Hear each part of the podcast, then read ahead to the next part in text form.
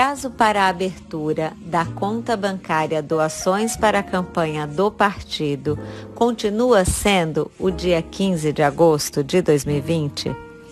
Até hoje, não houve nenhum normativo publicado alterando essa data. Estamos no dia 7 de agosto.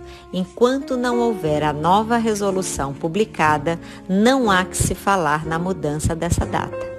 É possível sim que essa data vá ser alterada para o dia 26 de setembro, mas enquanto não houver publicação da nova resolução, mantém-se a data de 15 de agosto.